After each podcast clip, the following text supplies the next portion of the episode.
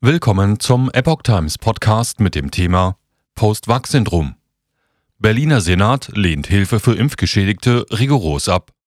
Ein Artikel von Oliver Signus vom 3. März 2023. Die CDU-Abgeordnete Sandra Kalat-Bari stellte eine Frage und bekam Antworten, die sie so nicht erwartet hatte. Obwohl immer mehr schwere Nebenwirkungen im Zusammenhang mit der Corona-Impfung bekannt werden, lehnt der Berliner Senat eine Unterstützung Geschädigter kategorisch ab. Bereits Ende vergangenen Jahres bekräftigte die Gesundheitssenatorin Ulrike Gothe, Grüne, dass der Senat Impfschäden nicht erfasse und auswerte. Das berichtet die Berliner Zeitung in einem Kommentar auf ihrer Internetseite. Senatorin Gothe. Keine spezifische Unterstützung vorgesehen. Die Abgeordnete Sandra Kalatbari, CDU, fragte kürzlich beim Senat nach, ob es dabei bleiben werde.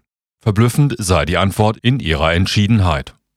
Der Senat erwägt keine spezifische Unterstützung für Personen mit Verdacht oder auf Nachweis von Post-Vax-Syndrom, schrieb Senatorin Gothe und erklärte, die Ursachen des Post-Vax-Syndroms bilden derzeit keinen Forschungsschwerpunkt der Charité.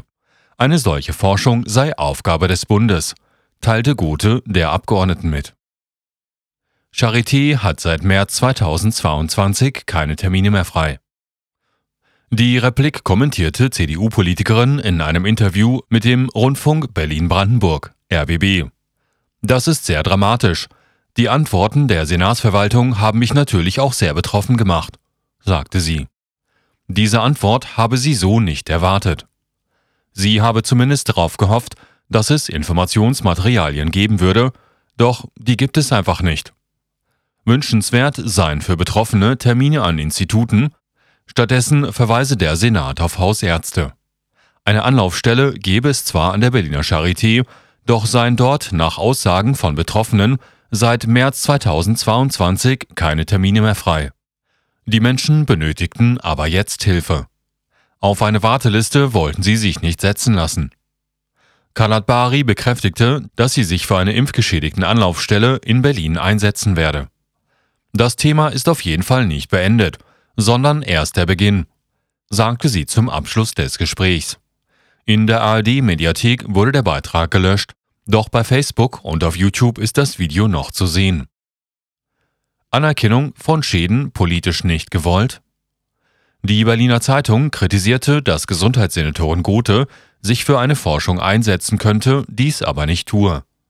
Es stelle sich die Frage, warum die Landesregierung sich nicht um Personen mit Nachweis von Post-Vax-Syndrom kümmern wolle. Stattdessen lehnte Gothe das kategorisch ab. Während Long-Covid als Folgeerkrankung anerkannt sei, gelte dies für das Post-Vax-Syndrom nicht. Offensichtlich sei es auch politisch nicht gewollt, diese Anerkennung nachzuholen. Die Abgeordnete Kalat Bari fasst die Auskunft der Senatorin wie folgt zusammen. Weiterhin plant der Berliner Senat keine Klassifizierung der Fälle, keine Unterstützung, keine neuen Anlaufstellen, keine Öffnung bereits bestehender Ambulanzen für Post-Vac-Patienten, keine Studien, keine Forschung. Das ist Arbeitsverweigerung, sagte sie. Regierung muss Verantwortung übernehmen. Die Berliner Zeitung legt in ihrer Kritik noch nach. So sei die Regierung, die nun untätig bleibe, dieselbe, die für die Corona-Impfung geworben habe eine Impfung, die im Schnellverfahren zugelassen worden sei und dies ohne Haftung der Hersteller und nach Testverfahren, die bereits in Frage gestellt wurden. Es sei dieselbe Regierung, die die Impfung angepriesen habe und die alle Menschen, die skeptisch waren, unter Druck gesetzt und die Impfpflicht im Gesundheitswesen durchgesetzt habe. So hätten sich Millionen Menschen in gutem Glauben impfen lassen. Zehntausende, vielleicht sogar Hunderttausende seien nun von Nebenwirkungen betroffen. Daher sei es nun selbstverständlich, dass die Regierung Verantwortung übernehme und Geschädigten Hilfe anbiete